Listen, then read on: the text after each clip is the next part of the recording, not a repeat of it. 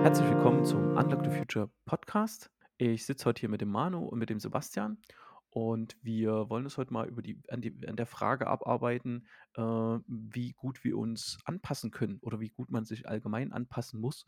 Ähm, wir sind auf das Thema gekommen, weil ja gerade sehr, sehr, sehr viel in der Welt passiert über Krieg, Banken, Krisen, äh, technologische Veränderungen in entscheidenden Bereichen, KI, Blockchain. Ähm, und äh, im Weltall ist es auch gerade relativ spannend, was da so an Missionen in der nächsten Zeit kommt, die auch viele erst bewegen wird, wenn sie stattfinden. Also es findet sehr, sehr viel statt. Und äh, ohne Frage muss jeder Einzelne sich in Zukunft äh, anpassen. Ich ganz persönlich halte das für eine sehr wichtige Fähigkeit, die man haben muss. Wir haben ja in letzter Zeit öfter mal über Fähigkeiten geredet. Manu, ähm, denkst du, dass das eine wichtige Fähigkeit ist, die man haben muss, Anpassungsfähigkeit? Oder ist es überhaupt eine Fähigkeit? Bevor ich das beantworte, natürlich äh, wie immer, unser Einspieler dieser Podcast wird präsentiert von Data Science Mania. Das findet übrigens auch dieses Jahr statt. Ne? Also zu dem, zu dem ganzen anderen, über was du gesprochen hast, Stefan, ist auch dieses Jahr. Ähm, ist, ist es eine Fähigkeit? Ja.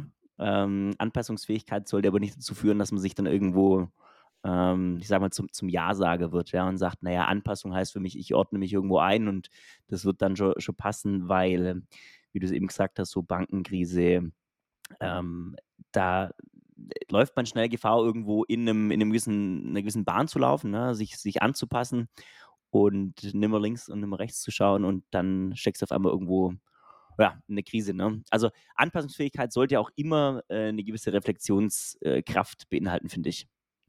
Jetzt, jetzt ist es was sehr Abstraktes, ne? Wir reden davon, dass irgendwelche Banken irgendwo äh, pleite gehen oder äh, irgendwelche Dinge in der Welt passieren, auf die wir jetzt keinen direkten Einfluss haben. Mhm. Ähm, trotz muss ich mich ja irgendwie anpassen, dass es mir zum Beispiel keine, keine Angst macht. Aber welche Auswirkungen, welche Auswirkungen hat es denn? Also das finde ich heute in der heutigen Zeit extrem schwierig, muss ich sagen. Es gibt diese, diese, durch diese vielen Informationen über Krieg, über äh, politische Ereignisse, über äh, Ereignisse in der Wirtschaft, äh, gibt es so viele Ereignisse, die ich für mich reflektieren, integrieren muss. Und, äh, und dann soll ich mir noch einen Plan machen, wie ich mich anpasse.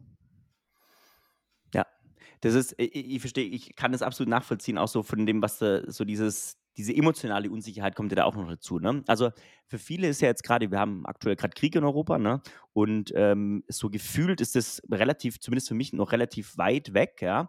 Ähm, fahre jeden Tag zur Arbeit und das ist manchmal komplett surreal, ne? Wenn man dann so denkt, naja, gut, vor ein paar Jahren noch war die Prämisse, naja, just in time und Lieferketten aus China etc., das, das, das läuft schon. Das, ist, das globale System ist stabil, da muss viel kommen, äh, damit da irgendwas ins Wanken gerät. Naja, gut, so viel muss da gar nicht kommen. Da muss irgendein Irre von Russland sagen, jetzt, jetzt machen wir mal hier Krieg und dann ähm, so ein bisschen Zinsen hoch, ein bisschen Getreideshortage und was auch immer, ja. Also so viel muss da gar nicht passieren, damit das System irgendwie Lieferketten zum Beispiel zusammenbricht, ja. Und das ist, glaube ich, schon eine Erkenntnis, die trägt auch noch die nächsten, vielleicht sogar noch die nächsten Jahrzehnte, ja dass man sagt, man muss einfach mit dieser, mit dieser Unsicherheit leben. Ja? Und wir hatten ja auch schon mal eine, eine Folge zu, zu VUCA. Ne? Ähm, wenn ich wenn ich in so einer Welt überleben will, sei es als Angestellter oder sei es als Mensch grundsätzlich, dann, dann muss ich mich irgendwo den Gegebenheiten anpassen. Ne? Ja, redet ihr jetzt, also, ja, ist jetzt der Punkt. Ich muss mich einmal anpassen oder ich muss anpassungsfähig sein. Zweites. Eine, genau, das zweite impliziert ja mehr, dass du dich immer wieder anpassen kannst. Absolut. Die, die, die Frage ist ja äh, mit, mit, der, mit der Anpassung, man müsste jetzt erstmal definieren, wo will ich denn halt hin. Ne? Also äh, heißt Anpassung, dass ich so von einer Komfortzone zur nächsten hüpfe. Also hier ist es nicht mehr warm, suche ich mir einen neuen äh, äh warmen Platz. Das ist vielleicht ähnlich so, was Manu vor uns erzählt hat. Ähm, dass man äh, einfach nur irgendjemand hinterher rennt, da sieht man, oder oh, es ist warm, da gehe ich halt hin. Oder bin ich derjenige, der halt äh, veränderungsfähig halt ist und eigentlich selber die ständige Veränderung um sich hat. Und äh, das ist vielleicht nicht immer die Komfortzone, aber sage ich mal, das ist um sich ringsrum das halt so gestaltet, um es mehr oder weniger ertragbar zu machen. Äh, wie wir zum Beispiel unseren Podcast haben, in dem wir da davor, danach und in dem Podcast Themen, die in der Welt so passieren, reflektieren und uns eine ne Meinung bilden und auch mit anderen äh, dann so interagieren. Ich finde halt Anpassungsfähigkeit, äh, die basiert ja irgendwo auf ähm, 'ner 'ner Veränderung, ja? Und eine Veränderung kann auch eine Riesenchance sein. Also, ich wenn ich jetzt zurückdenke, wie viele Leute haben sich die letzten 3 Jahre Corona-Krise und Ukraine-Krieg, ne, ähm, zum Beispiel aus prekären Beschäftigungsverhältnissen gesagt: „Hey, also, ich bin Pflegekraft, ich bin, ähm, keine Ahnung, Kellnerin, macht so einen Scheiß selber. Ich habe da jetzt keine Lust mehr drauf, ne, weil das ist wird wird schlecht bezahlt, gering gewertschätzt, ja. Ähm, ich suche mir jetzt irgendwas anderes. Ich gehe, keine Ahnung, ähm, hier bei uns ums Eck gibt es einen Friseursalon. Da ist die Besitzerin jetzt vor einem Jahr nach, ähm, ich glaube, Indonesien oder was ausgewandert, ne? Also, hat quasi ihren Lebenstraum verwirklicht, so. Und das hätte sie nicht gemacht also, das ist auch eine Form von Anpassungsfähigkeit, finde ich. Ähm, das hätte sie aber nicht gemacht, hätte es so eine so 'ne übergreifende globale Veränderung nicht gegeben, ja? Also, ich finde, das das kann oftmals was sehr, sehr Positives für die Leute beinhalten, für die Menschen.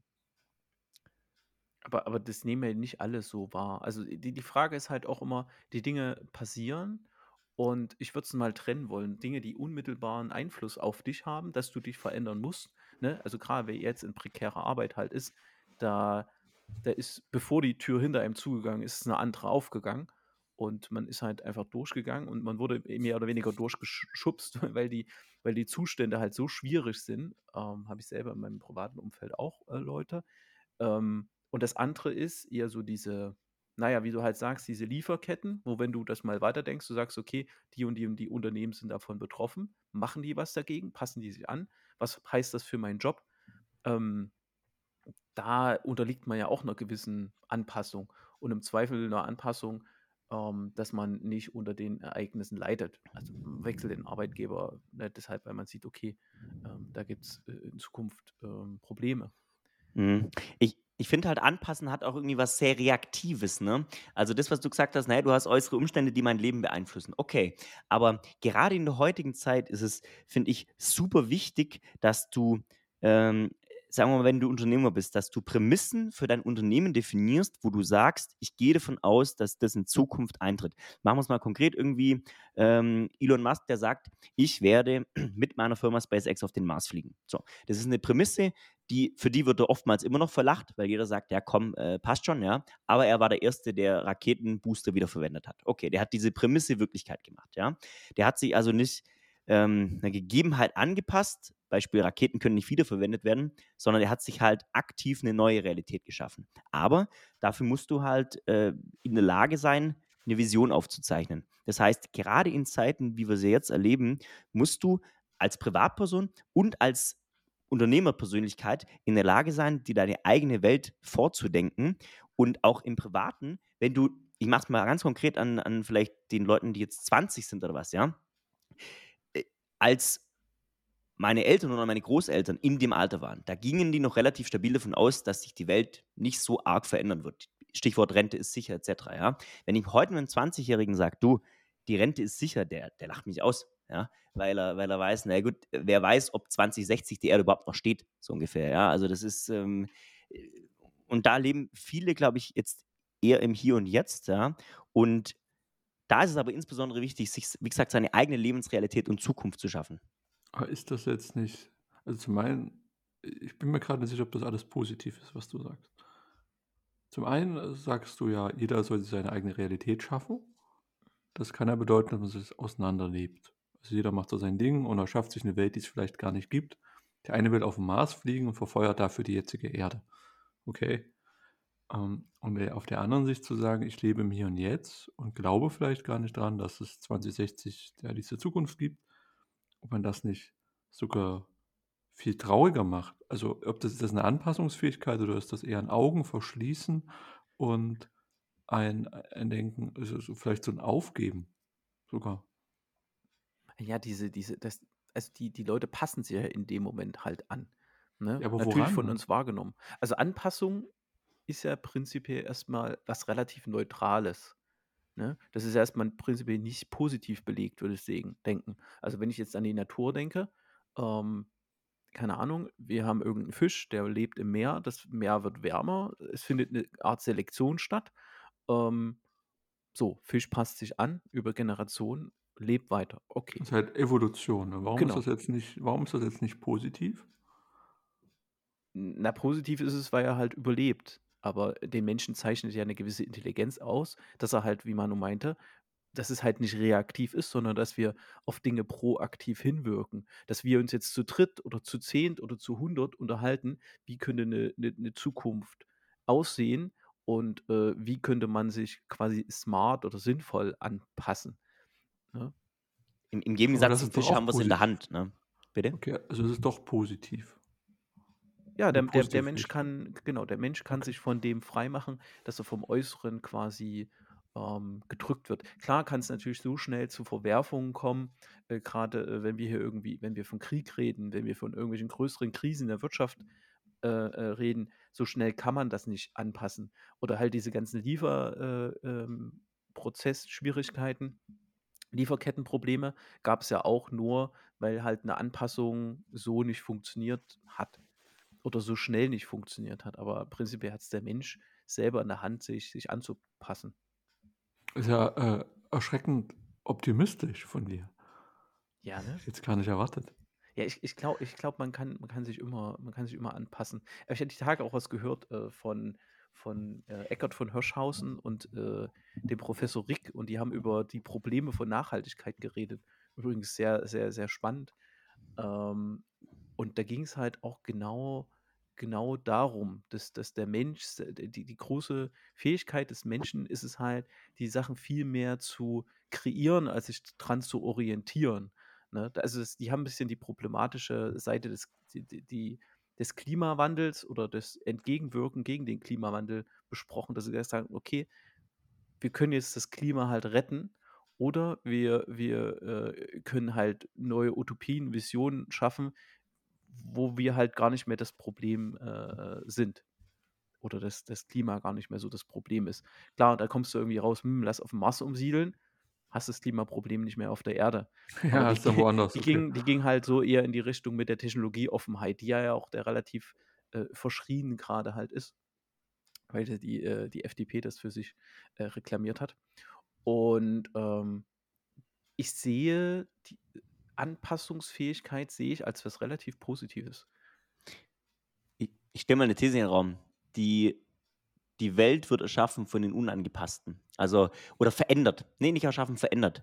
Weil, wenn ich jetzt mal so zurückdenke, ne, äh, wenn man sich so an die, wie soll ich sagen, Thomas Edison irgendwie erinnert, ja, und sagt, hey Mensch, ähm, oder, oder hier äh, Gottlieb Daimler und so, ja. Irgendwo gab es eine Welt, da gab es keine Glühbirne, da gab es keine, keine Autos, da gab es nichts, da gab es Pferde.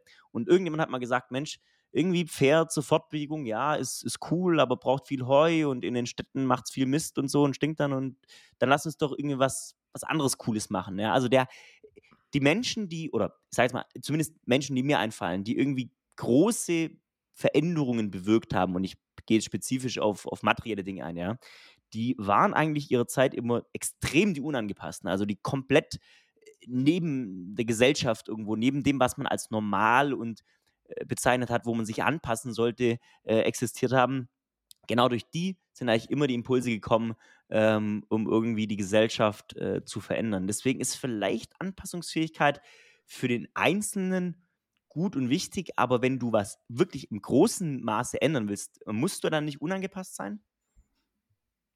Na, für das Individuum, um gerade so große Ideen voranzubringen, musst du unangepasst sein. Aber Anpassungsfähigkeit des Einzelnen ist natürlich unter dem Gesichtspunkt einer Gesellschaft oder einer funktionierenden Gesellschaft schon, schon wichtig. Ne? Ja, aber Also, warum? Warum? Warum können nicht alle unangepasst sein? Wohin würde eine Gesellschaft Also, führen, in der alle unangepasst sind? Indem jeder sagt, nee, akzeptiere ich nicht.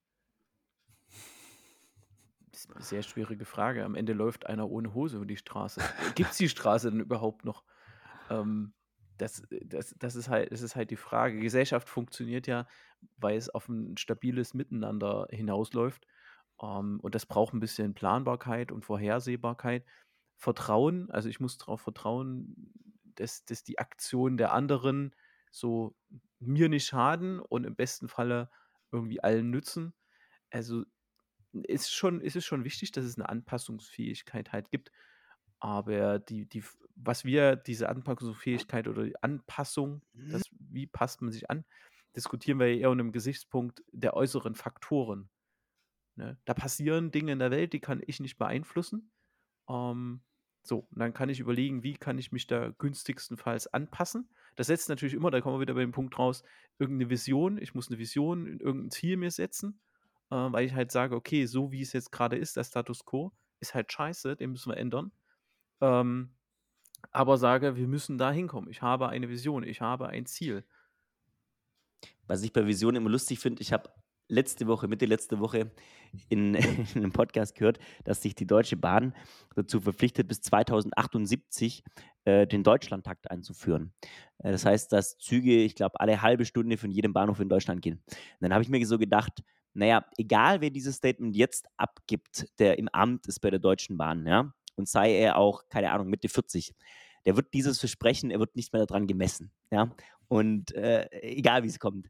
Und äh, das finde ich halt immer das, sagen wir mal, Schwierige. Also Visionen sind wichtig, ja, aber ich hätte eher, eher gern so, so Kurzzeit-Utopien, wo ich sage, naja, die nächsten zehn Jahre äh, denke ich, dass die Welt so aussieht, weil wenn ich jetzt sage, so, Stefan Sebastian, 2105, da wird die Menschheit definitiv auf dem Mars leben. Das verspreche ich euch jetzt. Die Pointe, Ja, an der gut. Sa äh, Entschuldige, die Pointe an der Sache mit der Deutschen Bahn ist ja, dass das Ziel viel früher war. Ich Richtig, glaube 2038 oder so. genau.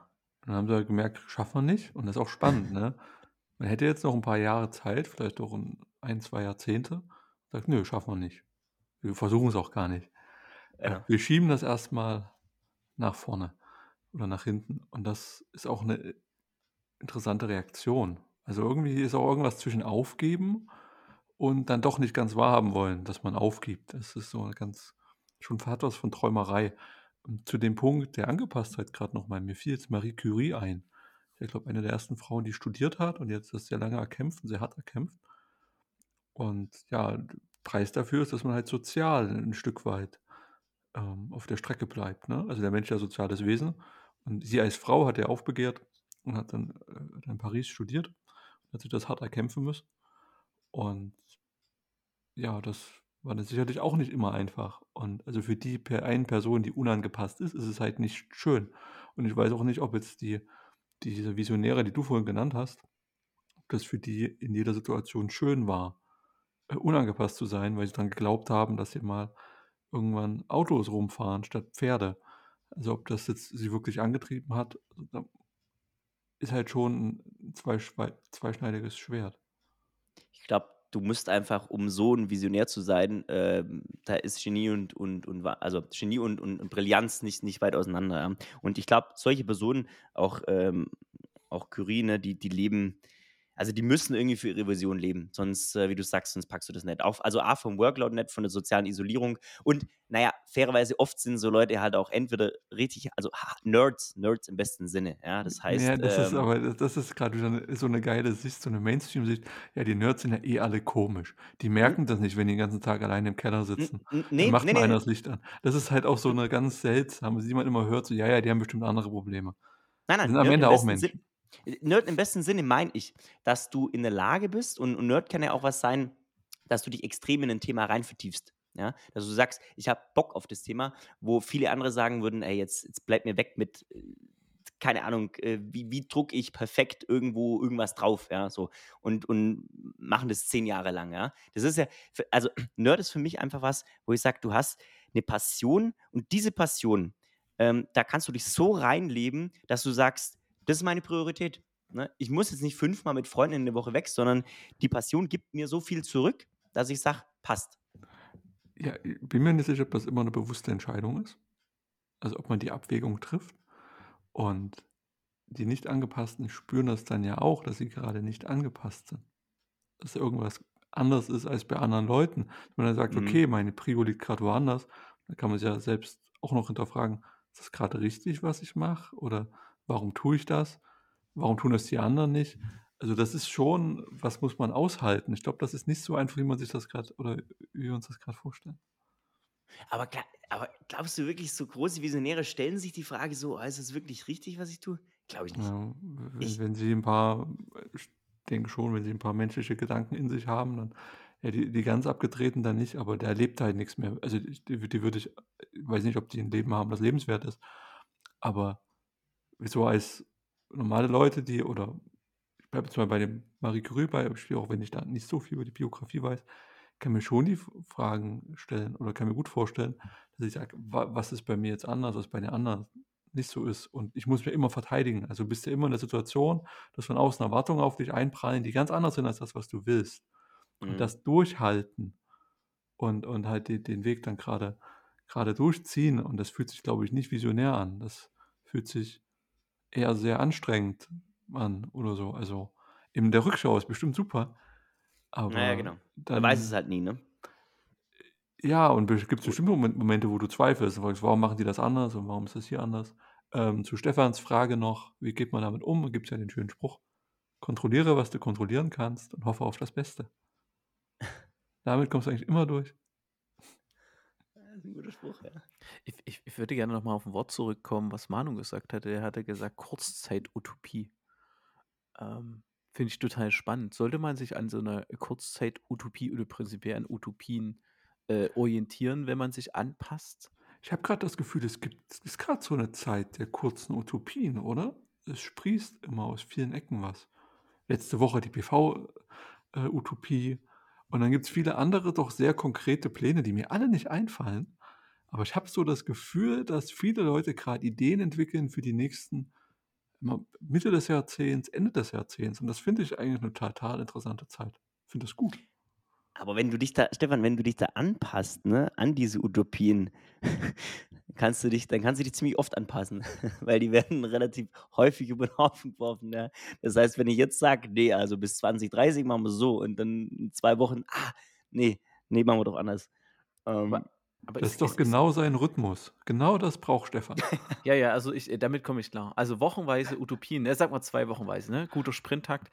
Aber, ähm, gibt's ja im Negativen wie im Positiven. Also, keine Ahnung, es gibt ja so Prepper, die haben dann alle die haben ja. dann so wochenweise 'ne neue warum die Welt untergeht, von Atomanschlag bis sonst irgendwas. Äh, wie passen sie sich an? Okay, sie stellen sich Dosen und Klopapier irgendwie hin. Ähm, und dann gibt's auch positive Sachen, ähm, grad im Technologiebereich gibt's dann so gewisse Utopien und dann fragst du: „Hm, kaufe ich mir das das, äh, nächste iPhone noch oder warte ich lieber auf das VR, Mhm. AR-Brille, irgendwas?“ Da habe ich grad so 'ne ganz unernste Frage, die mir 'n Kopf geschossen kommt. Wenn man sich jahrelang auf was vorbereitet und dann tritt es nicht ein, was macht das dann mit einem? Genau die Idee hatte ich halt auch, wo wir jetzt mit diesen Kurzzeit-Utopien so an was passt du dich denn halt an? Es ist also oder wie kriegt man das denn an? Wir sind ja manchmal so 'n bisschen wir wir liefern ja auch Lösungen, ne? Wir wollen ja nicht nur die Leute dann so da mit dieser Frage dastehen lassen. „Ah, gut, muss ich mich anpassen, wusste ich vorher, danke.“ Äh, sondern sondern vielleicht vielleicht, wie wie wie kann ich das denn machen, ne? Also, prinzipiell erst mal resilient sein und die die die Nachrichten, ähm, aufmerksam verfolgen, aber nicht in Panik verfallen. Aber so diese langfristigen Sachen ich brauche irgendwie 'n Ziel, ne, auf was ich mi mich anpasse. Muss ich irgendwie Englisch lernen? Muss ich mich mit Blockchain beschäftigen? Muss ich irgendwie wieder anfangen, Angeln zu lernen, backen? Sollte ich meinen Jägerschein machen? An was orientiere ich mich denn da? Ich glaube, wir müssen extrem drauf schauen, dass wir uns an unseren an das an dem, was uns Spaß macht, wo wir denken, das das können wir gut, dass wir uns daran orientieren. Weil die Zeit, wo du die Welt in Prämissen packen kannst, die ist so was von vorbei, ja? Also, dieses, äh, hätten wir weil also, es gibt ja viele Dinge, die, wenn wir sie vor 5 Jahren gehört hätten, hätten wir gesagt: „Ja, komm, also nie im Leben“, ja? Keine Ahnung, Nancy Pelosi reist nach Taiwan und äh, gibt 'n riesen riesen Konflikt oder was, ne?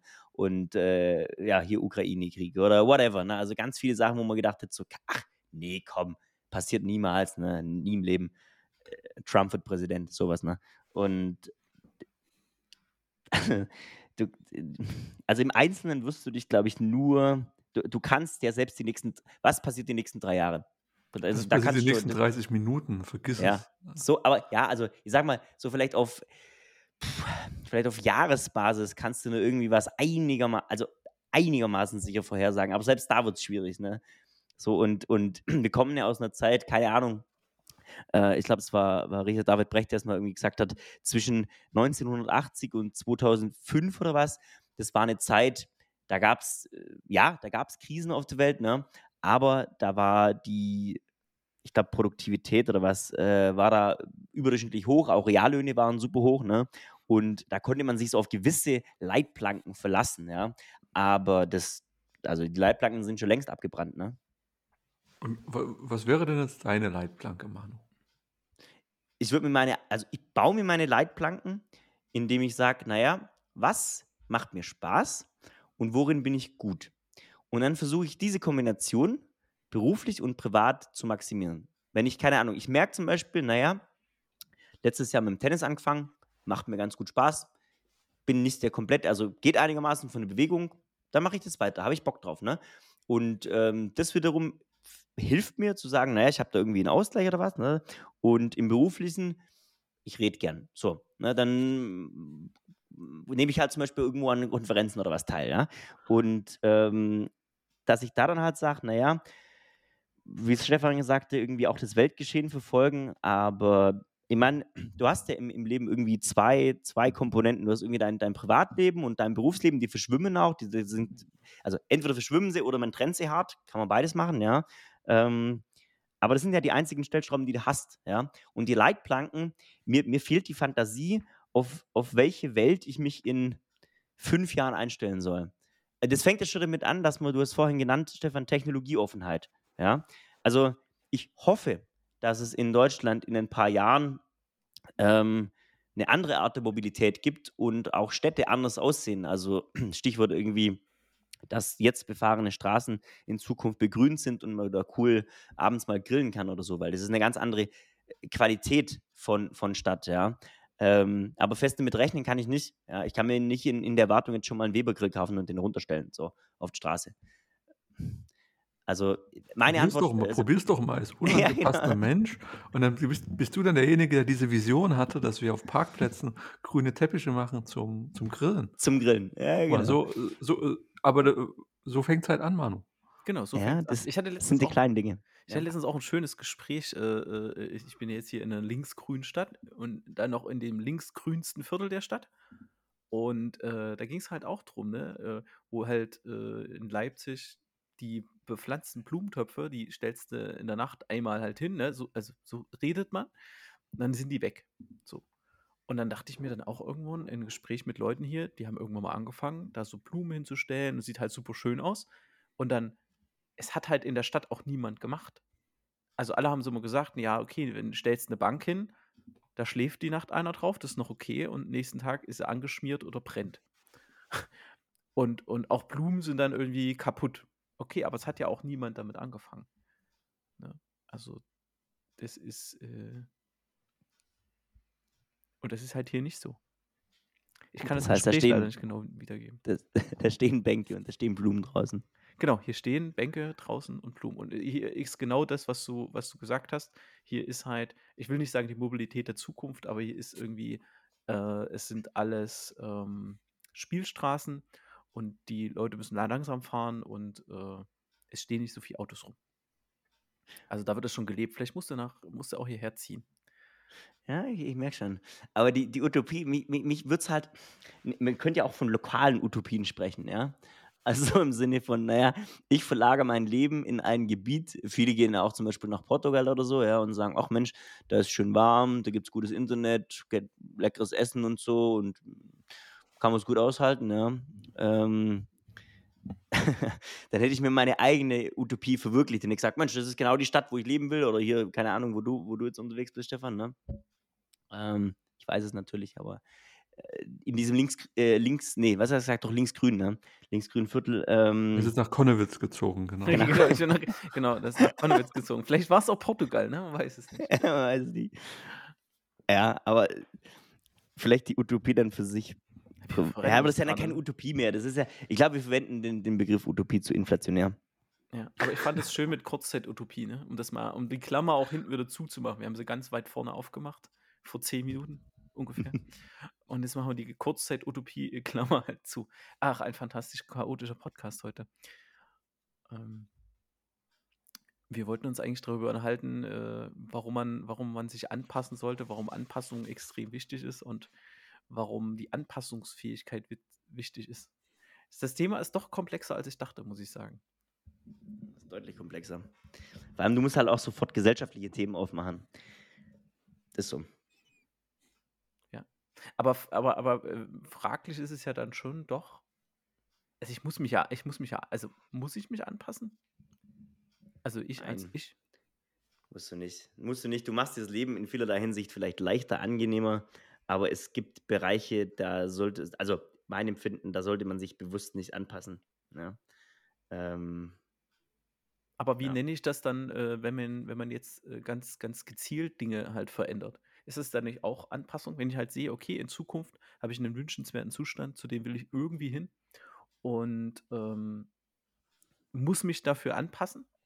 Ja, dann Dann ist eher es ja Veränderung, oder? Dann ist es halt eher so so so Veränderung in die Richtung also Anpassung in die Richtung ist Veränderung, oder? Also persönliche Veränderung. Wenn ich sage, keine Ahnung, mein Chef ist irgendwie, der passt mir nicht, ja, dann passe ich mit der Situation an, indem ich mir einen anderen Job suche, verändere mich damit. Oder? Ich habe irgendwie noch ein Störgefühl an der Stelle, dass wir dass wenn sich irgendwas in der Welt halt ändert und auch dadurch eine Änderung bei mir notwendig wird oder ich die will, dass das quasi meine Fähigkeit beansprucht, anpassungsfähig zu sein. Und wo ist da der wo ist das Störgefühl an der Stelle? Wo wo genau? Ja, weil es irgendwie in unserem Gespräch jetzt so negativ belegt war. Ich denke ja, Anpassung und Anpassungsfähigkeit ist es 'ne relativ also, Anpassung ist eine relativ neutrale Sache. Bringt natürlich praktische Vorzüge, ne, also, um um sich sowas wie 'ner Gesellschaft anzunähern, eine gewisse Kompatibilität, ne? Macht sich halt gut, wenn man, äh, angepasst ist, 'n ähnlichen Zeit Lebensrhythmus hat, Kleidung, Arbeiten und so weiter. Andererseits, äh, ist es halt extrem wichtig wichtig, anpassungsfähig zu sein, um aktiv auch auf eine Vision oder oder oder eine Utopie hinarbeiten zu können, die man für selber erstrebenswert hält. Mhm. Also Anpassungsfähigkeit kann ja auch ich meine, zurzeit ist Fastenzeit, so. Das heißt, ähm und es gibt tatsächlich auch Kollegen von mir, die haben jetzt ich glaube, am Donnerstag beginnt der Ramadan, so. Und dort ist ja 30 Tage lang Fasten von Sonnenaufgang bis Sonnenuntergang, so. Und das finde ich immer wieder faszinierend, wie anpassungsfähig der menschliche Organismus ist, wenn mir morgen jemand sagt: „Manu, von morgens, weiß ich nicht, 6 bis abends 19:30 nix essen, ich glaube auch nichts trinken.“ Okay, das ist, äh das 'ne richtige Herausforderung, ne, richtige Anpassungsfähigkeit. Aber vielleicht lernt man, vielleicht keine Ahnung, vielleicht ist es gesund für Körper, dass man sagt: „In der Zeit verzichte ich bewusst“, weil da irgendwie dann andere Stoffwechselprozesse oder was angestoßen werden, ja? Und da könnte man dann schon sagen, dass Anpassungsfähigkeit extrem positiv belegt ist. Äh, anderes Beispiel, es gibt Leute, die laufen Ultramarathons, irgendwie 160 Kilometer und passen ihren Körper im Training schrittweise diesen extremen Belastungen an, indem sie Höhentraining machen, indem sie 20 Stunden am Stück laufen oder was, ne? Und durch diese Anpassung des Körpers an diese Herausforderung, äh, kann er natürlich auch Grenzen verschieben, ja? Kann er also das sind ja beides eigentlich Beispiele, wo ich sage, da ist Anpassung extrem positiv belegt. Ja, definitiv. Also, wir haben ja in, äh, vor 2 Folgen über Disziplin halt geredet, ähm, wie wie ich halt Ziele Ziele erreiche und, äh, Ziel erreiche ich teilweise nur, indem ich mich selber anpasse, meine Umgebung anpasse, äh, vielleicht auch noch andere in einem gewissen Rahmen mit anpasse. Mhm. Ähm, Ja, aber andere anpassen kannst du ja schon mal nicht. das stimmt. Andere Das heißt, anpassen aber schon, In oder? dem Mo genau, in dem Moment, in dem du 'ne Veränderung anstößt, musst du damit rechnen, dass andere Leute das nicht wollen. Mhm. Und da musst du eben bereit sein, das durchzuziehen, bis du wieder im Umfeld bist, wo du dich wieder wohlfühlst. Also, ganz allein kannst du ja nicht leben. Kann ja niemand. Brauchst Austausch, brauchst Leute, soziale Kontakte. Mensch als soziales Wesen und so weiter. Stimmt genug, dass ich das mal sagen muss. Als Nicht-Sozialwissenschaftler und so weiter. Ähm, ja, also kann man nicht ganz ausklammern. Und so was wie 'n Ultramarathon ist, glaube ich, auch nicht so 'ne ges so 'n gesunder Ansatz. Ich glaube schon, Marathon ist irgendwie nicht irgendwie die gesundeste Form zu laufen. aber du kannst halt Grenzen verschieben, ne? Also, wenn dein persönliches Ziel ist, äh, deine. Grenze da irgendwo 100 Kilometer zu laufen, dann kann es für dich ja persönlich riesiger Erfolg sein, ja. Was ich auch immer krass fand, wenn da Jungs halt im Ram Ramadan waren und die waren trotzdem beim beim Training halt, ne, beim Mhm. beim Boxtraining und so und die haben da auch gut durchgezogen. Ja. Ist Wahnsinn. Aber das das macht's ja das das reicht ja das Ganze jetzt noch um 'ne Dimension an, äh, du hast ja nicht nur dann jetzt die, die geistige Anpassung, ne, dass du eine Haltung zur Welt hast, viel, viel findet ja im Kopf statt, sondern halt auch noch die körperliche Anpassung. Aber Damit ist es nicht sogar ganz einfach, indem man sagt, ein Stück, Na also Natur bedeutet, dass man anpassungsfähig ist an die äußeren Umstände. Pflanzen streben nach Licht, wenn das Licht anders einfällt, wachsen sie zum Licht hin. Wenn du die auf den Kopf hältst, dann wachsen sie nach, also dann machen die einen U-Turn, dann drehen die sich nach oben, weil die, die in der Schwerkraft ausgesetzt sind. Also sie sind anpassungsfähig. Und jedes Stück Natur ist anpassungsfähig. Mensch ist ein Stück Natur, also anpassungsfähig. Ende. Mm, Würde ich, also Mensch ist ein Stück Natur, aber ist extrem, weil- hat sich extrem von der Natur, wie, wie sie in der Wildnis vorherrscht, entfremdet. Nee, weil er warum? selber Natur schafft. Er, naja, der Mensch schafft Nein. ja selber Natur. Quasi Nein. mit Kultur und mit Wirtschaft schaffst du ja Faktoren. Guck mal, nehmen wir mal wieder den Fisch. Der Fisch hängt zu fast 100% nur von den ihm umgebenden natürlichen Sachen ab. Jetzt gehen wir davon, nicht davon aus, dass da ein Angler kommt und das Vieh rausholt, sondern äh, die Faktoren, die auf ihn einwirken, also die quasi Selektionsdruck erzeugen, sind zu 100% die Natur. So. Aber der Mensch hat ja, haben wir ja vor uns gehabt, niedrig bezahlte Jobs, ähm, der hat und, und soziale Gefüge, die, die, die wirken zwar nicht, das ist zwar kein Selektionsdruck, aber gewisserweise ist es ja schon eine, eine Art Druck, sich anzupassen. Also da muss da würde auch nochmal unterscheiden. Selektionsdruck ist ja was, das wirkt nicht, also es wirkt natürlich auf mich als Individuum, aber es verändert mich ja nicht. Ja dafür erst sterben, meine Gene weitergeben und so weiter. Und über Mutationen läuft das ja Selektion. Das, was du Mm, jetzt willst, ist, dass ich mich als Mensch verändere. Das ist ja nochmal ein anderer Ähm, Prozess. So, Nein, so, ich, ich, ich, bringe evolutionäre Anpassung geht ja über Generationen hinweg, indem dann sich im Genom was verändert und das halt über einen langen Zeitraum geschieht. Und das, worüber wir jetzt reden, ist ja immer auf das einzelne Individuum bezogen, den einzelnen Fisch.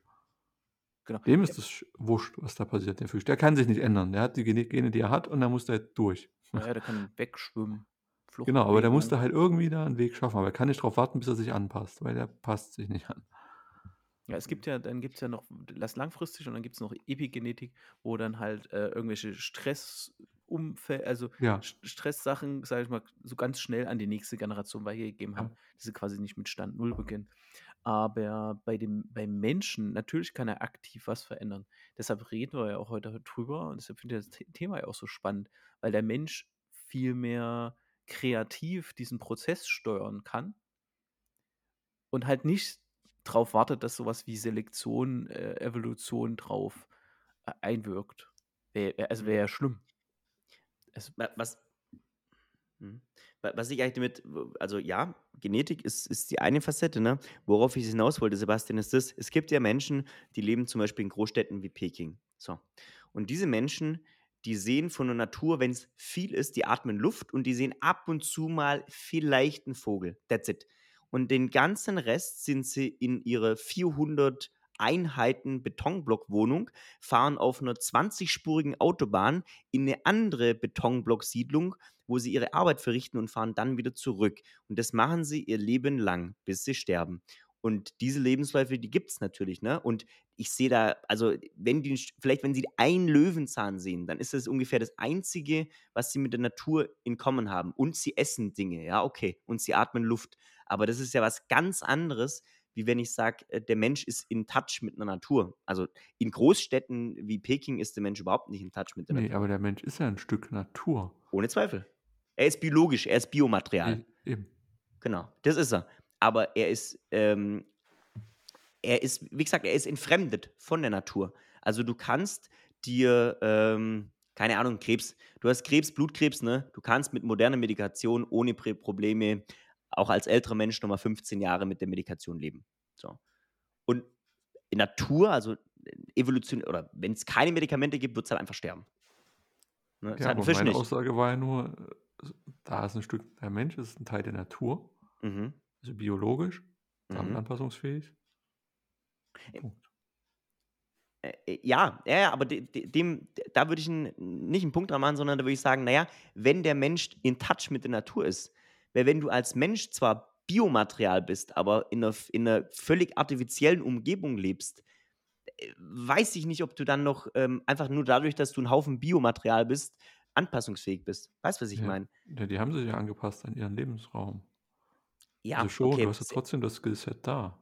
biologisch haben sie sich an ihr, an ihr Lebensset Ja. angepasst, körperlich. So, aber okay, dann redest du nur vom Biologischen, also nicht über das Geistige, nicht über die geistige Anpassungsfähigkeit. Nur der Mensch ist in der Lage, in einem Haus 20 Stockwerke hoch sein Leben lang zu wohnen Ja, und nie die Sonne zu sehen. ich Okay. würde jetzt nicht Ja. unbedingt geistig und menschlich, äh, biologisch jetzt unterscheiden, aber es ist allein schon dadurch hast du ja diese Grundfähigkeit der Anpassungsfähigkeit. Was du dann daraus machst, ist wieder was anderes. Biologisch, ja. Ich, ich glaube, ich glaub, wenn du, These, wenn du, ähm, wenn du in so einem, in einem riesen Moloch irgendwo wohnst, ja, und ähm, dann fällt es dir vielleicht, wie soll ich sagen, Natur kann ja auch extrem belebend sein, ja. Keine Ahnung, es gibt, deswegen fahren doch viele Städter irgendwie raus an den See oder, oder jeder, viele fahren super gern, egal wo sie wohnen, an den See raus oder in die Berge oder whatever, ne? Weil die Natur was extrem Belebendes hat, auch für den Geist, ne? Wenn du sowas nicht hast, dann glaube ich, leidet deine mentale Anpassungsfähigkeit extrem. Also ich, ich, ich würde dieses ganze Thema mit dem Natur, natürlich ist der Mensch, ist aus der Natur, ist Teil der Natur und ist aus der Natur rausgefallen. Jetzt kommt das Aber. Das Aber ist, dass der Mensch selber als kreierendes Wesen nat seine eigene Natur mit geschöpft hat. Und das ist deshalb schwierig, die, die Grundnatur, die es halt gibt, ne? diese uns umgebende Erde und und und, diese ganzen natürlichen Sachen, die Tiere, das Meer, die hatte ganz, ganz lange Zeit, komplexe Zyklen zu entwickeln und da ist eine gewisse Stabilität halt drin. Du weißt halt, okay, da ist die Gravita äh, Gravitä äh, Gravitation, die ist halt da. Der, ba der, Wald, der Wald, der wächst einfach vor sich hin. Das Meer ist da, es gibt ein bisschen Klima Klimawandel, Meer steigt, okay. Aber der Mensch hat ja quasi nicht nur aus der Richtung Anpassungsdruck, selbst wenn da welcher käme, sondern erzeugt ja ständig selber irgendwas. Ne? Also ich, ich, ich spinne jetzt mal ein ganzes Stück weiter. Ich war heute nicht, dystopisch genug.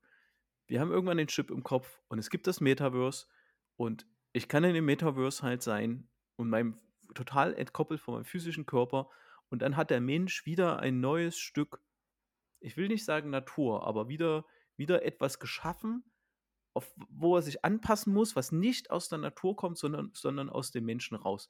Das macht dieses, dieses Anpassungsthema für den Mensch sehr, sehr komplex. Nee, eben nicht, weil er immer noch ein Stück Natur ist. Du kommst aus der Schleife ja nicht raus. Solange du ein Stück Biologie bist, bist du ein Stück Biologie. Das hat die Ureigenschaft, dass es anpassungsfähig ist, weil es Leben ist. Völlig egal, was du schaffst und womit du dich auseinandersetzt, du hast immer noch die Eigenschaft, Leben zu sein und damit anpassungsfähig zu sein. Die kannst du ja da nicht verlieren. Kannst du nicht? Nee. Glaube ich nicht. Aber könnte es nicht sein, dass jemand, der anpassungsfähig in dieser neu geschaffenen Welt ist, nicht mehr anpassungsfähig in der N Natur halt ist? Dann würdest du ja die Fähigkeit der Anpassungsfähigkeit an den Kontext anpassen. Weil der auch wieder will, dass man nur in gewissen Situationen anpassungsfähig sein kann. Hm. Es gibt natürlich Lebensräume, in denen du leben kannst. Also du kannst, äh, wenn du jetzt sagst, ich müsste unter Wasser leben, wird schwierig. Ja, ist jetzt nicht, da ist, ist, ist in Grenzen gesteckt. Aber das, was du jetzt beschrieben hast, wären ja keine neuen Grenzen. Aber, aber wenn, wenn wir quasi unsere Natur als Mensch ein Stück Technologie hinzufügen, jetzt kommen wir irgendwie in Richtung äh, Folge 42, aber ähm, damit schließen wir dann auch schon fast, denke ich. Ja, die Folge Ähm, 42 kommt ja irgendwann. Die Folge, Folge 42 kommt, ganz, ganz bestimmt. Wenn wir, wenn der Mensch sein Schicksal, se- seine natürliche Existenz an Technologie knüpft, ähm, machen wir uns dann, sind wir dann überhaupt noch anpassungsfähig gegenüber der Natur? Geben wir die dann auf? Also, weißt du? Meinst du jetzt, weil dass, dass, dass dein Hirn jetzt in mein MacBook einzieht? Meinst du sowas? Ja, zum Beispiel.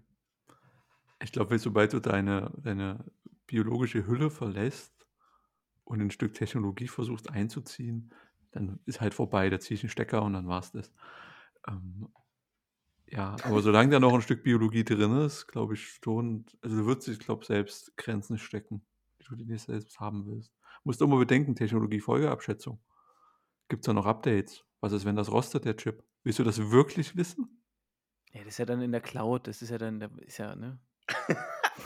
Auf mehreren Computern. Auf Genau. Computern von anderen Menschen. Das ist, Ja, die gut. Cloud ist auch nur die Computer jemand anders. Nein, aber äh, ich, weiß, ich weiß, was du natürlich meinst, aber wir haben ja längst einen, einen, einen wir, wir knüpfen ja unsere, unsere Menschennatur auch an Gebäude, an, an Technologie, an Infrastruktur.